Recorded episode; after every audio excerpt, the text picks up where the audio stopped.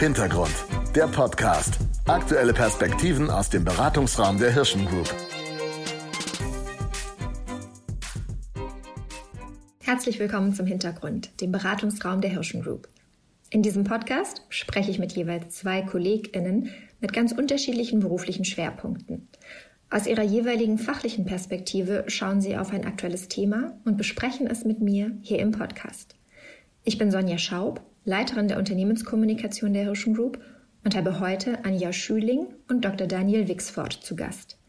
Wir sprechen über das umfangreiche Thema Trends im Handel und zeigen die vielfältigen Dimensionen und Handlungsfelder auf, die damit verbunden sind – dieser Überblick eröffnet eine Reihe zum Thema Handel im Rahmen dieses Podcasts, wobei wir uns nach und nach den verschiedenen Schwerpunkten widmen werden. Heute geben uns die beiden einen Überblick über Trends, aktuelle Entwicklungen auch infolge der Pandemie und die Rolle der Politik. Hallo ihr beiden, schön, dass ihr da seid, Anja und Daniel. Ihr habt ähm, euch bisher auch noch nicht allzu häufig getroffen. Ähm, deswegen ist es gar nicht so verkehrt, wenn wir wenn ihr euch für unsere ZuhörerInnen und auch füreinander einmal kurz vorstellt. Wer möchte denn den Anfang machen? Ladies first, bitte, Anja. ja, gern. Also, mein Name ist Anja Schüling. Ich leite die Strategie bei Freunde des Hauses. Freunde des Hauses ist eine Markenagentur, die zur Hirschen Group gehört. Und bei Freunde des Hauses beraten wir ganzheitlich Marken hinsichtlich ihrer Positionierung, Portfoliostrategie bis hin zur Kommunikationsstrategie. Daher habe ich auch viel mit Trends, Markenführung, Konsumentenbedürfnissen und Consumer Insights zu tun. Daniel Wixford, ähm, mein Name. Ich bin Partner bei 365 Sherpas. Ähm, das ist innerhalb der Hirschen Group die Agentur, die sich um die Themen politische, strategische Kommunikation kümmert. Das heißt, wir beraten im Wesentlichen, das ist jedenfalls mein Steckenpferd, Unternehmen aus unterschiedlichen Branchen in der Frage von politischer Regulierung, wie das sie betrifft, wie das ihre Businessmodelle betrifft, aber auch in der Frage von Strategie, äh, Neuausrichtung von Businessmodellen anhand gesellschaftlicher gesellschaftlicher, politischer Entwicklungen ähm, und auch der kommunikativen Dimension, die das alles hat. Vielen Dank euch beiden. Ähm, ihr seid ja heute hier, weil ich mit euch gerne über das Thema Trends im Handel sprechen möchte. Und uns ist ja, glaube ich, allen klar, das ist ein Thema, da könnten wir auch wochenlang drüber sprechen. Aber um das jetzt mal ein bisschen einzuordnen, Anja, du äh, hast es gerade schon gesagt, du beschäftigst dich viel mit Trends. Vielleicht kannst du einmal kurz aufzeigen, was wir denn jetzt in diesem Kontext eigentlich darunter verstehen. Ja, das ist eine, eine gute Frage, weil Trend ist ja ein ganz weites Feld. Und wenn man so über große Trends spricht, äh, denkt man meistens an Megatrends, was so langfristige Entwicklungen sind, die auch wirklich prägend für die Gesellschaft sind, für die Wirtschaft sind. Und die gehen dann mal locker 25 bis 30 Jahre. Also das ist was anderes als so ein flüchtiger Modetrend oder Produkttrend, wo man nach ein, zwei Saisons äh, schon wieder was Neues sieht. Und als Trend würden wir aber in diesem Zusammenhang jetzt heute nicht explizit über Globalisierung, Digitalisierung und Klimakrise sprechen, sondern die begreifen wir jetzt als diese Megatrends, die da sind. Wir sprechen jetzt über etwas kürzerfristige Trends. Kann man das so sagen? Ne?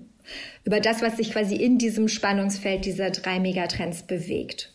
Genau, also es gibt dann so, wenn man das so als Megatrends begreift, gibt es dann ja auch wieder so Trends darunter, die vielleicht kürzere Zyklen haben. Aber ich glaube, auch im Handel verändert sich ja wahnsinnig viel, was auch prägend für die nächsten Jahrzehnte wahrscheinlich sein wird, so dass wir es da wahrscheinlich auch schon so nicht gerade mit einem Megatrend zu tun haben, aber mit schon größeren Konsum- oder auch Zeitgeisttrends kann man das auch nennen. Mhm.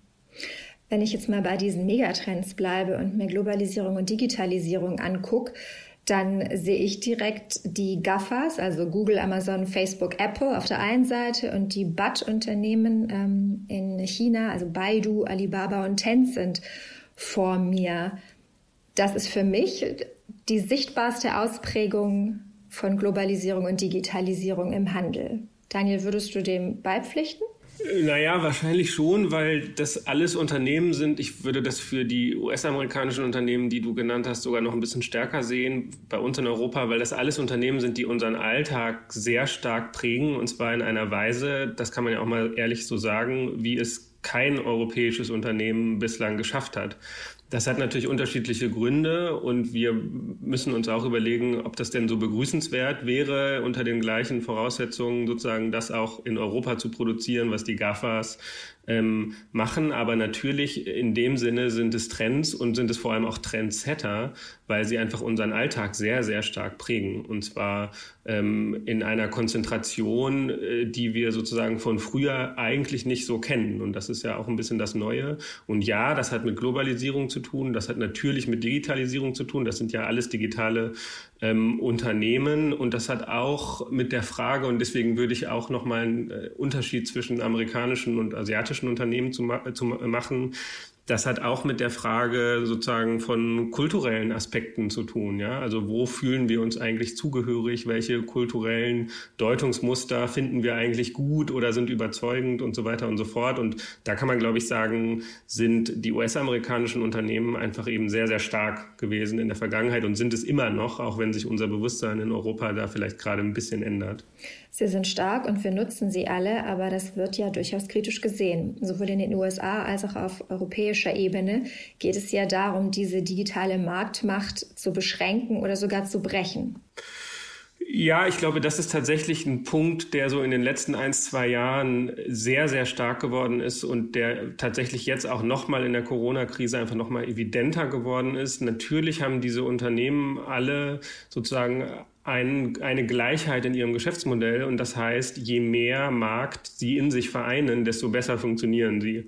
Und darauf sind sie alle angelegt und das hat auch sehr lange aus ihrer Sicht sehr gut funktioniert. Und jetzt gibt es seit ein, zwei Jahren in Europa, aber genau wie du sagst, auch in den USA mittlerweile so ein äh, gesellschaftliches, politisches auch Erwachen im Sinne von, das kann ja eigentlich nicht sein, dass wir sozusagen unsere ganzen Daten, unsere ganzen Verhaltensweisen äh, so stark von einem sehr kleinen Konglomerat an sehr großen, mächtigen Unternehmen steuern lassen. Ähm, und da versucht die Politik, können wir vielleicht später auch nochmal drauf eingehen, in Europa gerade, aber jetzt auch eben in den USA, eben sehr stark sich dem zu stellen, zu überlegen, wie kann man da eigentlich regulierend eingreifen und am Ende des Tages, wie kann man die Verbraucherinnen und Verbraucher schützen. Das ist jedenfalls die Perspektive der Politik ähm, oder großer Teile der Politik und da passiert gerade sehr viel in der Tat. Und das hat natürlich Konsequenzen auch auf, äh, auf den Handel, weil diese Unternehmen ja in immer mehr Bereiche dessen, was wir unter Handel subsumieren würden, eindringen oder schon eingedrungen sind. Also geht es in erster Linie um Verbraucherschutz, aber gleichzeitig doch auch um den Erhalt einer gewissen Marktvielfalt. Es geht um Verbraucherschutz, es geht um Wettbewerb, es geht um Marktvielfalt, es geht um Innovationschancen. Also natürlich geht es auch um die Frage, inwieweit kann ich eigentlich als kleines, neues Unternehmen, als Startup, inwieweit habe ich überhaupt noch Chancen, in einen Markt vorzudringen, der eben schon sehr, sehr stark sozusagen in der Hand weniger großer Player ist. Das ist sozusagen ein klassisches wettbewerbsrechtliches Argument. Darum geht es auch. Ähm, und es geht eben am Ende aber immer um die Datenfrage. Also wie stark sind eigentlich Daten, viele Daten in wenigen Händen ähm, sozusagen gesammelt, konzentriert gesammelt. Ich glaube, die Frage, hm, was die Daten der Konsumenten betrifft, die stellen wir uns schon länger, aber auch die Frage, was Daten im B2B-Bereich betrifft, ähm, also da sind wir dann eben bei den Plattformunternehmen, ähm, die eben kleine Händler auf ihre Plattform stellen und natürlich Daten von diesen kleinen Händlern generieren. Ähm, das ist eine Frage, die, glaube ich, in jüngster Vergangenheit äh, nochmal sehr viel stärker gestellt wurde. Das sehen wir auch an politischen Initiativen und die auch die nächsten Jahre, das kann man, glaube ich, sicher sagen, sehr stark prägen wird. Also die Frage, inwiefern sind eigentlich kleine Händler datenmäßig abhängig von den großen Plattformen, über die viele von ihnen mittlerweile verkaufen. Das wird eine ganz zentrale politische Frage der nächsten vier, fünf Jahre bestimmt. Anja, möchtest du darauf direkt ergänzen? Ja, also ich äh, finde das mit dem Thema ähm, Daten natürlich wahnsinnig spannend und auch kleinen Händlern und und so. Ich, was ich so eine interessante ähm, Entwicklung auch finde, ähm, vor ein paar Jahren hat man ja immer noch so gedacht, ähm, es würden alle zukünftig nur noch im Onlinehandel einkaufen, ne? also dass nur noch Amazon äh, da ist und so weiter, was ja auch der Fall ist. Ne? Amazon hat auf jeden Fall so eine, so eine Dominanz ähm, und dass sich alles Richtung E-Commerce entwickelt und so weiter. Aber äh, was ich ganz spannend finde, äh, dass es sich ja nicht ganz so extrem darstellt. Ne? Es gibt so, so ein sowohl sowohl als auch. Ne? Also die Menschen, die schätzen ja den digitalen Einkauf total. Ne? Also die haben eine riesige Auswahl im Internet, günstige Preise. Das ist schnell und bequem und Corona hat das ja auch alles noch total befeuert. Ne? Auf der anderen Seite ist da halt bei den Menschen auch ein Riesenwunsch nach Inspiration und haptischem Erleben und so weiter. Und das können dann ja auch wiederum so kleinere Geschäfte leisten. Ja, also dass man dann eben auch gerne in die Stadt geht, um eben auch was zu erleben, was man nicht im Internet erlebt, ne? wo man dann doch relativ, man hat zwar eine riesen Vielfalt, aber doch eine ziemliche Gleichförmigkeit äh, am Angebot. Und das denke ich, sind dann wieder so die Chancen für die kleinen Händler, auch wenn sie natürlich einer gewissen Sicherung bedürfen. Ja, also die brauchen ja auch die, das Thema Daten und so auf jeden Fall. Aber ich glaube, da ist so die Chance, äh, dass äh, für die kleinen und vielleicht auch stationären Händler, ähm, dass die genau in dieses Vakuum reinstoßen können. Schaffen die das schon? Oder ist das etwas, was du als Trend, als Perspektive siehst? Ich sehe das als Trend, ja, weil ähm, man sieht ja, dass äh, im Grunde genommen ist es im Moment ja noch so, äh, da gibt es eine Zahl, 78 Prozent der Menschen, die fahren immer noch in die Städte, um da einzukaufen. Ja, aber gerade bei kleinen Städten zeichnet sich ab, dass äh, immer mehr Händler abwandern, weil die Leute einfach im Internet bestellen. Und das hat sich natürlich jetzt durch Corona wurde das noch mehr befeuert. So, dass es jetzt neue äh, Städtekonzepte gibt, wo man eben versucht, was kann eine Stadt mehr bieten als das Thema Einkaufen. Ja, also, dass man da Begegnungsräume schafft, Erlebnisangebote. Es gibt so eine Renaissance der Straßenmärkte oder dass man wie so Handwerkerstores hat, ne, eine gläserne Bäckerei oder auch mal eine Schreinerei und so weiter, wo man auch wirklich was erleben kann. Und das ist, glaube ich, eine Chance, sich gegenüber dieser Marktmacht zu behaupten. Ja, also weil die Menschen, die wollen ja nicht nur kaufen, um Massen zu haben. Das zeigt ja auch so der, der neue Nachhaltigkeitstrend. Ja, dass es nicht nur darum geht, äh, Shop till you drop, sondern dass man wirklich ähm, auch zunehmend mit Bewusstsein einkaufen kann. Was mich total interessieren würde dabei, Anja, vielleicht weißt du das, ich, ich weiß es nämlich tatsächlich nicht, welche Schichten der Bevölkerung erreicht man denn damit? Also meine These wäre sozusagen dieser analoge Trend, wie du ihn gerade beschrieben hast, ähm, fokussiert sich eigentlich auf eine relativ kleine, wohlhabende, gut gebildete, in den Städten oder Vorstädten lebende Schicht, die es sich eben leisten kann, in die gläserne Bäckerei zu gehen, in den ähm, Fashion Store zu gehen, wo irgendwie noch selber Dinge genäht und designt werden und so weiter. Aber gibt es da äh, überhaupt den Anspruch auf eine Massenkompatibilität oder ist das von vornherein gerichtet auf eine sehr kleine, ich sage es mal bewusst überspitzt, elitäre Zielgruppe? Das ist eine total gute Frage. Also ich glaube, im Moment ist es noch eine total kleine elitäre Zielgruppe. Ne? Also genau wie du sagst, weil ähm, man muss ja erstmal das Geld haben, ähm, in so äh, Stores wie Manufaktum und, und äh, bei denen ich jetzt wieder im Online-Bereich, Avocado Store und so weiter einzukaufen. Auf der anderen Seite, so die, die Lust auf Unterhaltung, äh, die haben ja nicht nur die, die oberen Schichten der Gesellschaft, ja. Und ich kann mir gut vorstellen, dass es oft fängt es ja erst so mit so, so elitären Konzepten an, nenne ich sie mal, bevor sowas dann massenkompatibel wird. Ja? Und wenn man so sieht, wie viele Menschen ja auch in Erlebnisparks unterwegs sind, ja, oder in Musicals und so weiter. Also, wo man auch wirklich das Gefühl hat, äh, da wird wahnsinnig viel Geld ausgegeben. Also manchmal wundere ich mich, ähm, wenn man mal früher, als man so ein kleiner war, waren wir auch immer noch in so, in so, so Freizeitparks und da gehen teilweise fünfköpfige Familien hin und geben allein durch das Eintrittsgeld irgendwie 200 Euro aus, ja, wo man das Gefühl hat, das ist jetzt nicht unbedingt so die Oberschicht. Und das würde ich mir auch wünschen, ja, dass das eben nicht nur so einer kleinen Schicht vorbehalten bleibt, sondern dass das wirklich was für größere ähm, Zielgruppen wird. Aber das ist wahrscheinlich im Moment noch in weiter Ferne, ja, weil, weil äh, so in kleinen manufakturartigen Geschäften einzukaufen, auch auf Märkten einzukaufen, ist halt immer noch deutlich teurer. Und gerade der Deutsche ist ja auch sehr preisgetrieben, ja, bei allem Wohlstand, den wir haben. Aber das Thema Preis ist beim Einkaufen, also sowohl bei Lebensmitteln als auch bei Kleidung, ist absolut äh, das primäre Kaufentscheidungskriterium. Äh, irgendwie erinnert mich das gerade wunderbar an diese Diskussion um Tierwohl und Fleischproduktion und äh, Fleischpreise. Ne? Das ist ja genau die Diskussion, die ihr hier gerade aufgemacht habt. Ähm, Daniel, wir sehen ja jetzt, dass die Politik da eingreifen sollte, um Tierwohl, faire Preise und Verfügbarkeit für alle dann doch irgendwie zu regulieren. Denn offensichtlich der Markt und die Nachfrage allein schafft es nicht. Ne? Die Konsumenten wollen Tierwohl, sind aber nicht bereit dafür auch zu bezahlen. Ja, das ist in der Tat die große Gretchenfrage. Ähm, und da würde ich Anja recht geben, die vor allem auch nochmal Deutschland in besonderem Maße betrifft, weil wir eben hier vor allem im Lebensmittelbereich eben eine Kultur des niedrigen Preises haben. Also anders, wenn man jetzt in Frankreich guckt oder so, wo es ein ganz anderes Verhältnis zu Essen und zu der Frage, wie viel Geld gebe ich eigentlich für Nahrung aus und zur Qualität von Essen gibt. Ich glaube, hier ist in Deutschland schon viel passiert. Ähm, man sieht, dass auf der einen Seite sozusagen, also Regionalität ist ja, würde ich jetzt auch mal als Trend bezeichnen. Es gibt ein Bewusstsein dafür, wo kommen, sollten Produkte herkommen, die ich kaufe.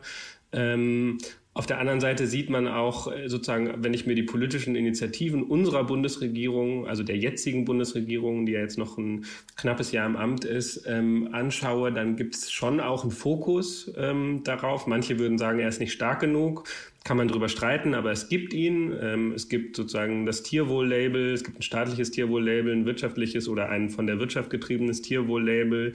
Ähm, wenn wir uns den ganzen Fleischproduktionsbereich angucken, haben wir natürlich nochmal riesige Diskussionen im Sommer gehabt, als es ähm, um Corona und die Frage, was haben eigentlich Arbeitsbedingungen mit der Ausbreitung des Virus, aber am Ende eben auch unabhängig von dem Virus mit der Frage, unter welchen Qualitätsbedingungen entstehen eigentlich Massennahrungsmittel zu tun. Und das ist ja ganz interessant, da hängt dann irgendwie auch alles mit allem zusammen. Ja? Also die Frage, was ist eigentlich mit Arbeitsbedingungen in Deutschland? Inwiefern kann ich eigentlich mit Werkverträgen Zustände herstellen, die wahrscheinlich jeder von uns, wenn man sie auf ein Blatt Papier runterschreiben würde, für ziemlich unhaltbar äh, deklarieren würde. Das haben wir im Sommer gesehen.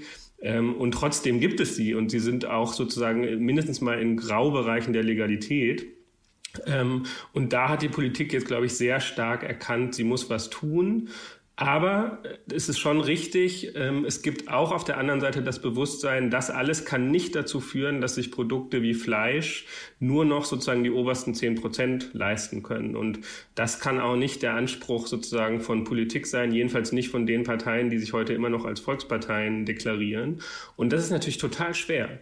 Ähm, weil auf der einen Seite muss man bei den Menschen das Bewusstsein dafür erzeugen, dass es eben sozusagen eines eigenen Verhaltenswandels bedarf. Ja, wir sprechen ja jetzt irgendwie in den letzten Monaten bei Corona immer ganz viel darum, was kann jede und jeder selber tun, um gesellschaftliche Effekte zu erreichen. Vielleicht lernen wir daraus auch in, für andere Fragen. Ähm, das bleibt abzuwarten, aber ähnlich ist es natürlich beim Konsum auch. Also wie kriege ich breite Massen der Bevölkerung dazu, sich die Frage zu stellen, muss ich fünfmal in der Woche irgendwie günstige Wurst auf mein Brot legen oder geht das nicht auch irgendwie anders? Und äh, das ist schon insofern eine schwierige Frage, weil sie moralisch scheinbar leicht zu beantworten ist, aber Politik sich halt eben immer auch die Frage stellen muss, und auch das ist genau wie bei Corona, wie bringe ich sozusagen breite Massen, breite Schichten der Bevölkerung dazu, das zu verstehen und dann auch befolgen zu wollen ähm, weil ansonsten nützen mir irgendwie die tollsten, äh, tollsten Maßstäbe und Regulierungen nicht. Und ich glaube, da passiert relativ viel gerade. Es ist leider sehr komplex. Ich habe das am Anfang gesagt. Alles hängt irgendwie mit allem zusammen. Arbeitsbedingungen, Klimaschutz, CO2-Emissionen ist natürlich auch in der Landwirtschaft, in der Massentierhaltung eine Riesenfrage oder ein Riesenproblem. Ähm, so, bis hin zum, bis hin zum Konsum. Und das ist wirklich äh, eine spannende und aus meiner Sicht überhaupt noch nicht beantwortete Frage, ähm, wo da eigentlich wirklich sozusagen die Gesellschaft hingeht. Wo sie hingehen sollte, ist, glaube ich, klar. Aber wie man sie dahin bekommt, ist echt schwer. Das finde ich ähm, total äh, spannend, was du sagst, Daniel, ähm, weil ich finde, dieses, dass beide Seiten irgendwie aktiv werden müssen. Ne? Also einerseits die Unternehmen beziehungsweise der Handel, aber auch der Konsument. Ja, und das ist ja fast schon so ein Henne-Ei-Problem. Ja, also dass man einerseits sieht, die Leute wollen ja irgendwie nachhaltiger sein. Ja, also das ist ja Nachhaltigkeit ist ja so vom Bewusstsein in der Mitte der Gesellschaft angekommen. Ne? Das sieht man ja auch daran, dass in Discountern Bioware total gut funktioniert funktioniert, ne? Auch ja, auch wenn das nicht nach den Demeter-Standards hergestellt wird und so weiter.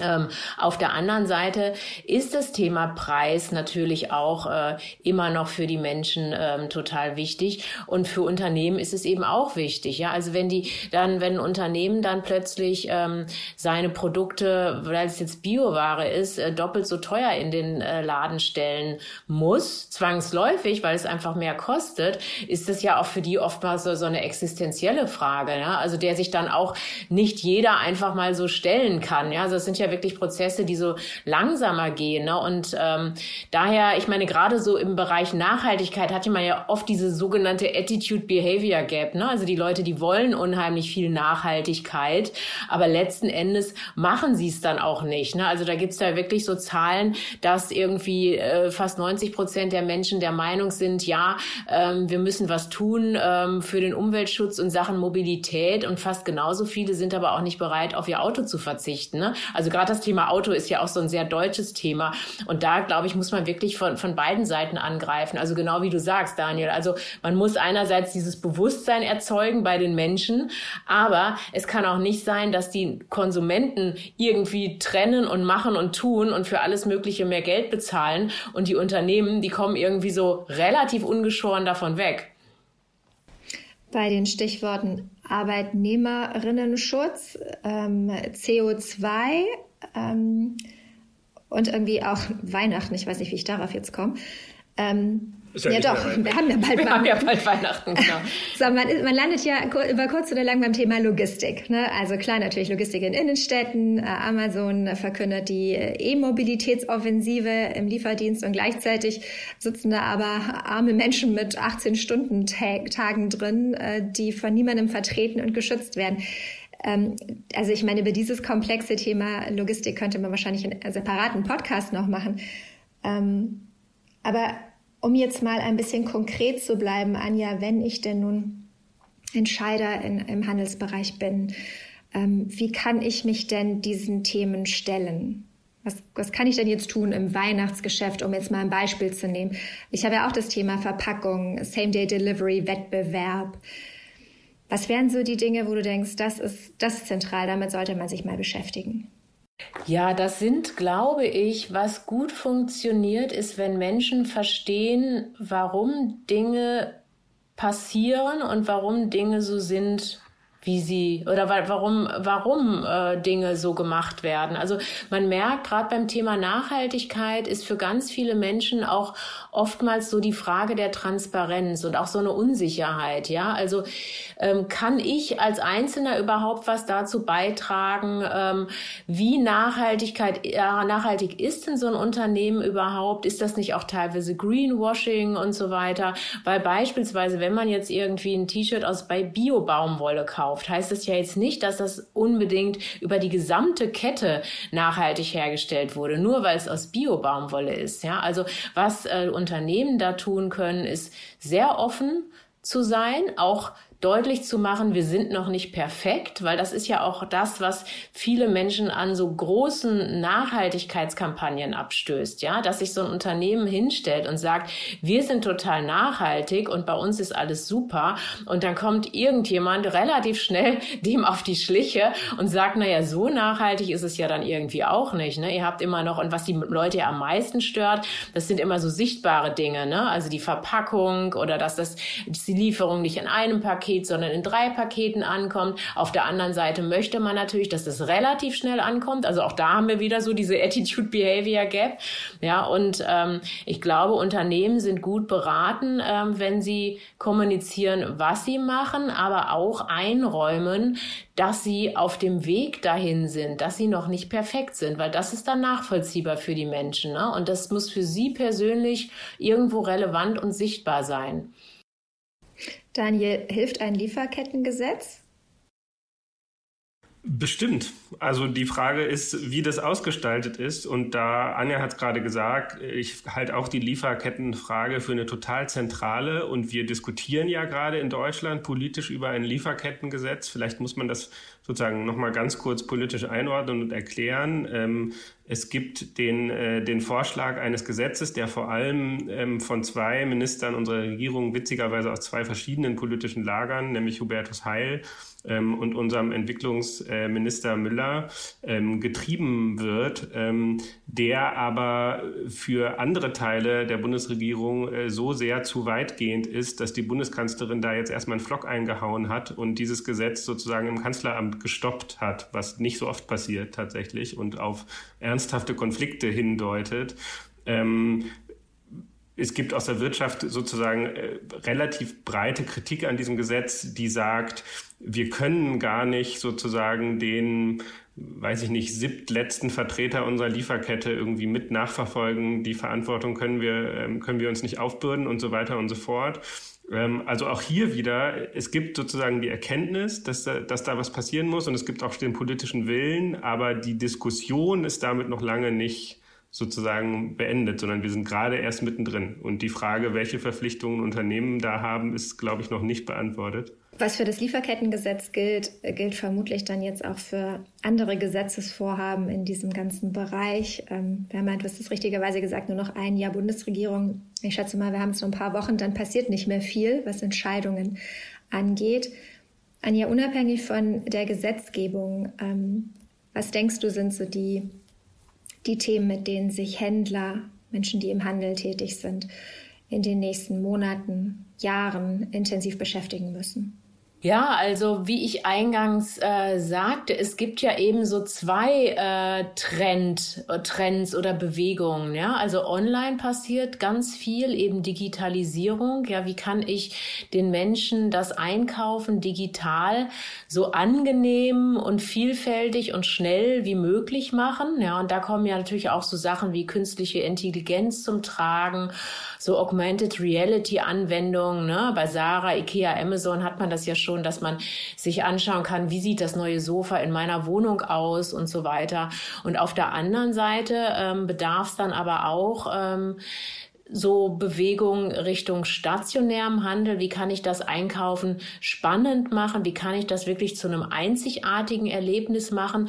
Weil eins ist klar, die Menschen, die denken ja nicht in Kanälen, ne, die denken in Wünschen und Bedürfnissen. Und daher muss sowohl online als auch offline, das muss miteinander verzahnt werden. Und das muss so ein ganzheitliches, in sich konsistentes Shopping-Erlebnis bieten. Und dann wiederum das Thema Nachhaltigkeit.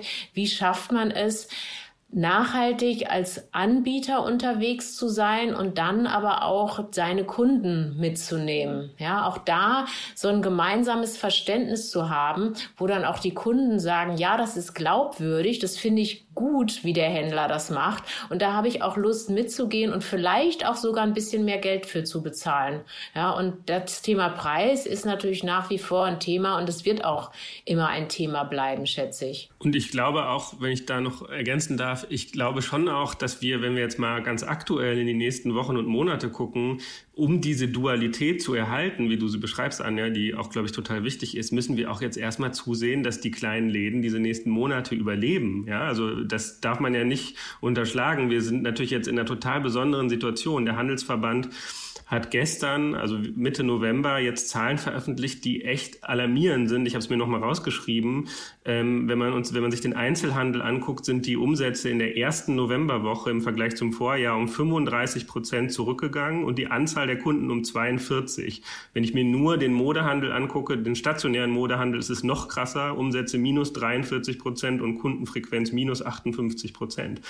Also die Frage, wie kriegen wir eigentlich sozusagen diese kleinen Läden Läden diese Vielfalt durch, die, genau wie du sagst, Anja, ein total wichtiges, ergänzendes Element ist ja nicht nur für die Frage, wie befriedige ich sozusagen Konsumbedürfnisse, sondern für die Frage, wie sehen unsere Städte aus, wie wohl fühle ich mich eigentlich in der Umgebung, in der ich lebe.